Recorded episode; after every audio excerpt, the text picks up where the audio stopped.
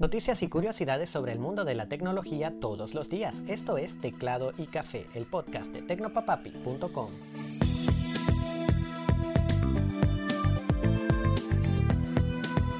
Hola, un saludote, espero que estés teniendo un excelente día. Soy Alexis y esto es Teclado y Café. El Servicio de Recaudación de Impuestos de Estados Unidos, IRS, anunció que ya no ejecutarán su plan de implementar el reconocimiento facial en sus servicios. La decisión llega después de que el proveedor de esta tecnología, ID.me, reconociera que su método de verificación de identidad usa bases de datos con cientos de caras en lugar de la técnica de comparación uno a uno que habían declarado al principio que usaban. Esto, por supuesto, hizo un hueco en la confianza de contribuyentes y grupos defensores de la privacidad, quienes protestaron de inmediato los acuerdos entre ambos entes. Nos tomamos muy en serio la privacidad y seguridad de nuestros contribuyentes y entendemos las preocupaciones que han surgido. Todos deberían sentirse cómodos con la protección de su información personal, por lo que buscaremos otras opciones a corto plazo que no involucren el reconocimiento facial, dijo el responsable del IRS, Shock Rating. Y el mundo saltó de un susto el pasado 4 de febrero cuando el medio Bloomberg publicó en portada un titular polémico y verdaderamente preocupante. Rusia invade a Ucrania, decía el titular. El encabezado que apareció junto con la etiqueta en vivo a eso de las 4 de la tarde mantuvo con los pelos de punta a los lectores del diario digital por 30 minutos y quienes intentaban entrar a leer la noticia recibían un mensaje de error, más desesperante todavía. Resulta que todo se trató de un vergonzoso error, como reconoció más tarde un vocero de la publicación, quien explicó que a veces preparan titulares sobre posibles escenarios del acontecer mundial en caso de que algo ocurra y los mantienen disponibles para acelerar el proceso editorial. Uno de esos titulares, dijo el portavoz, se publicó inadvertidamente cerca de las 4 de la tarde en nuestro sitio. Lamentamos profundamente el error, el titular ya fue removido e investigamos la causa del incidente. No es para menos que el error haya causado tanta alarma, pues salió publicado durante los días en que Rusia movilizaba sus tropas a lo largo de las fronteras de Ucrania y los Estados Unidos hablaba de una potencial invasión. Menos mal que solo fue un error desprevenido.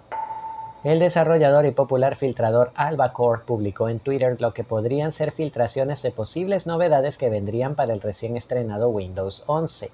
Se trata de filtraciones, así que hay que tomarlas con desconfianza, pero la cosa pinta interesante. Lo más llamativo son las pegatinas para el escritorio, que se incluirían en el apartado de personalización con el botón Añadir pegatina. Estas entonces se pegarían al papel tapiz y se mostrarían en tu pantalla en el sitio seleccionado. Según el filtrador, hay algunas limitaciones, como que solo puede usar un fondo, no se permiten presentaciones y debe estar seleccionada la opción de estirar para encajar. También podrían volver el modo tableta que por alguna razón no había sido incluido y ya está en Windows 10 y el asistente de concentración. Un usuario del autopiloto avanzado de Tesla, conocido como modo full autónomo o FSD en inglés, grabó el momento en el que el programa falló al doblar correctamente una esquina y se estrelló contra el poste separador de un carril de bici. El FSD está en periodo de pruebas y según Elon Musk no ha tenido un solo accidente desde que empezó la etapa de evaluación en el 2021. Sin embargo, algunos usuarios aseguran que sí ha tenido accidentes y ahora existe un video para probarlo. El youtuber que captó el hecho parece estar vigilando el recorrido del vehículo en todo momento y hasta intentó corregir segundos antes de chocar contra el poste. En su accidentada aventura, el FSD también se comió una luz roja e intentó manejar por una vía de tranvía. ¡Ups! Te voy a dejar en las notas del episodio www.tecnopapapi.com un enlace a YouTube. El accidente, si te quieres saltar todo el resto de la aventura, está en el minuto 3.30.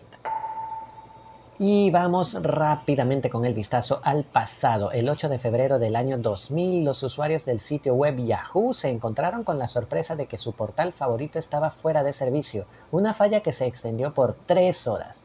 Dos días más tarde, los visitantes de las páginas web de Amazon, Buy.com, eBay, CNN, CityNet y MSN se encontraron con la misma situación. Ninguno de los sitios funcionaban. ¿Qué estaba pasando que portales de servicios tan importantes se caían durante tanto tiempo y sorpresivamente?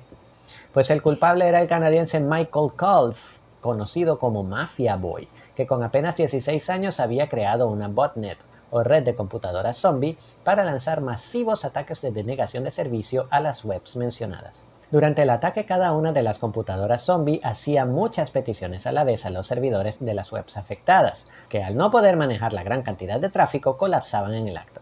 El ataque superó el millón y medio de dólares en daños. Mafia Boy fue condenado por un juez a ocho meses de detención en un centro juvenil, un año de libertad condicional y una multa de 160 dólares. Tuvo suerte de que no le hicieran pagar el total de los daños porque pobre bolsillo. Y así llegamos al final del episodio. Gracias por acompañarme, significa mucho para mí que hayas llegado hasta aquí.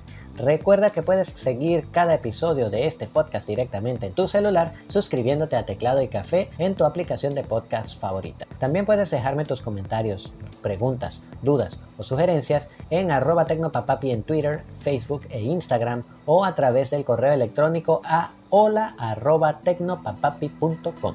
Un mega abrazo y hasta mañana.